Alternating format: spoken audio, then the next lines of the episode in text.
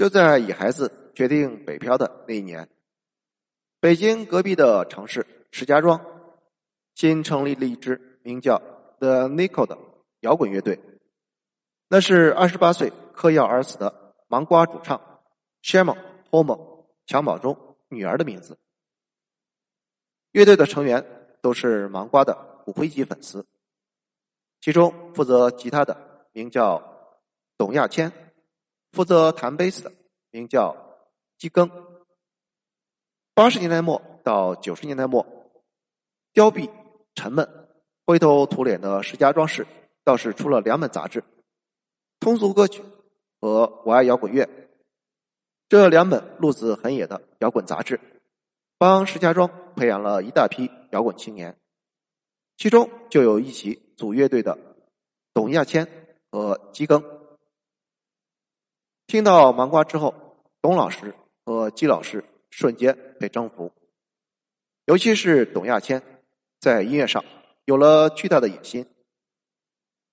二千是个音痴，据说当初为了选一把好吉他，比琴行的员工去的还早。除了吃饭、上厕所，连续三天在店里试琴。才选中了一把满意的。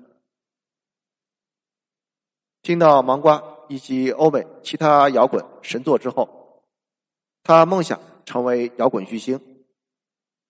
董亚千严重意识到自己技术上的差距，干脆辍学，每天在家里狂练琴技，自学乐理。乐队成立第二年，他和基庚参合了一个拼盘组合，每人获得酬劳。高达两百块钱。此后十年间越赚越少。坊间调侃说，数年间只赚了几百块钱。董亚千为摇滚辍学，父母倒没说什么，但是他一直自己跟自己较劲，听遍了历代名曲，练得一手琴技之后，长达五年时间都没写出什么正经东西，常常出于一个动机。弹两下就丢了，在这期间演出的机会也不多。两千年，石家庄本地的摇滚乐队大汇演，The Nico 还没上台就被群众举报，被警察带走了。其实，即使上台，那个时候的 The Nico 和董亚千也不太引人注目。在乐评人和小雨的记忆里，当时他的作品半生不熟，风格拼凑。而且，由于过于的膜拜欧美大神，董亚千发明了一种含糊不清的二千英语，说的不是中文，也不是英文，令人摸不着头脑。没多久，他的好基友基庚考上了湖南某大学。大家要开始直面人生的选择和生活的拷问，压力随之而来。失神迷惘的董亚千。跟过去当了一个月的陪读生，每顿打一份饭，两个人吃。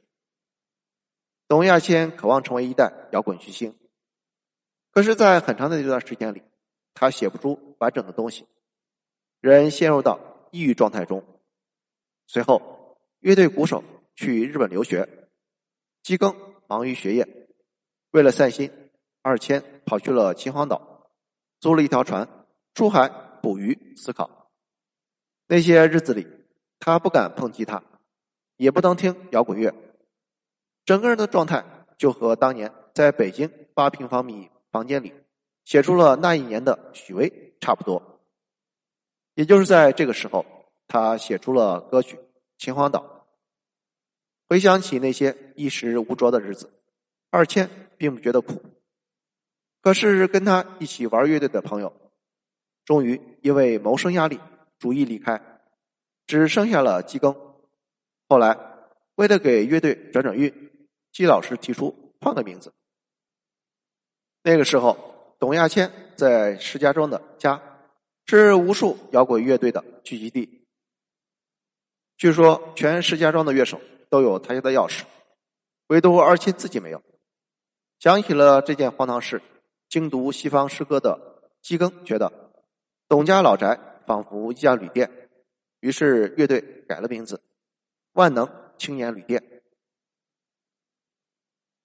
乐队改了名字，但是作品依然难产，在石家庄的烂砖房里排练。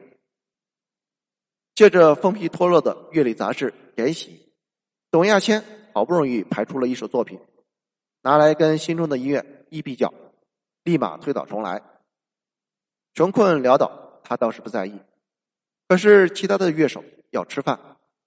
数年过去了，大家朝三十岁奔去，生活的压力越来越大。季庚眼看着这么下去不行啊，拿一首作品填上了十万西皮给了他。劝了他足足三天三夜，终于说服他来唱中文歌。十万西皮写的是大梦一场的董二千先生。拿到歌词的时候，董亚千懵了，说：“你干嘛把我写成一废物？”于是首演之前，他喝下了催吐剂。二千，他是要从音乐艺术家改行行为艺术家，没有想到。基更的歌词治愈了他，和他的旋律天衣无缝搭配在一起。最后，乐队来了小号、鼓手，渐入佳境。秦皇岛、揪心的玩笑和漫长的白日梦，杀死那个石家庄人，相继出产，乐队的名声越来越大。等到他们出去演出，粉丝越来越多，很多人开始在台下狂呼“万青牛逼”。可是二千依然对自己无比苛刻。二零零六年，他把《秦皇岛》和《揪心的玩笑》和《漫长的白日梦》修缮完毕之后，才开始重新排练。至此，乐队已经成立十年。二零一零年，大家觉得不能再拖了，该出专辑了。没有钱，没有专业制作人，没有好乐器，董亚千只好拉来了哥们儿当录音师。大家四处凑钱买设备，自学录音，一次次失败，反复推倒重来，直到二零一一年冬进入到了后期混音。由于没有专业设备和录音团队，董二千很多音乐上的野心无法实现。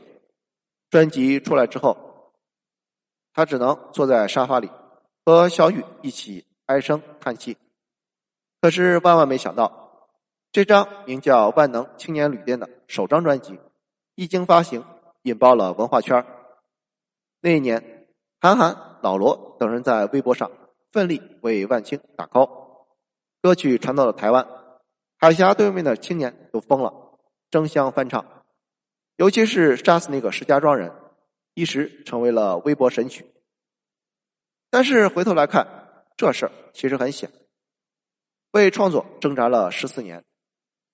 忍受困苦十四年，要不是正好赶上了微博的爆发和唱片工业的崩溃，加上韩寒等文化人的极力推荐，谁也不知道万青到底会怎么样。事后诸葛亮看法就是三个字儿：运气好。遥想二零零七年，丁磊在丽江听到了侃侃的滴答，顿觉惊艳，马上发给了身边唱片公司的朋友。希望有人推广，朋友都说商业前景不大，还是甭操心了。当时国内独立音乐人的生存环境，并没有比何酒吧的那帮人好到哪去。一首歌曲，唱片公司判断没市场，就不会砸钱。这也就是为什么后来丁磊要搞云村。丁大佬在邮电局上班的时候，就是资深唱片发烧友。千禧年。网易上市，他就想做唱片公司，这事儿最后终究发芽成为了网易云。当然这是后话。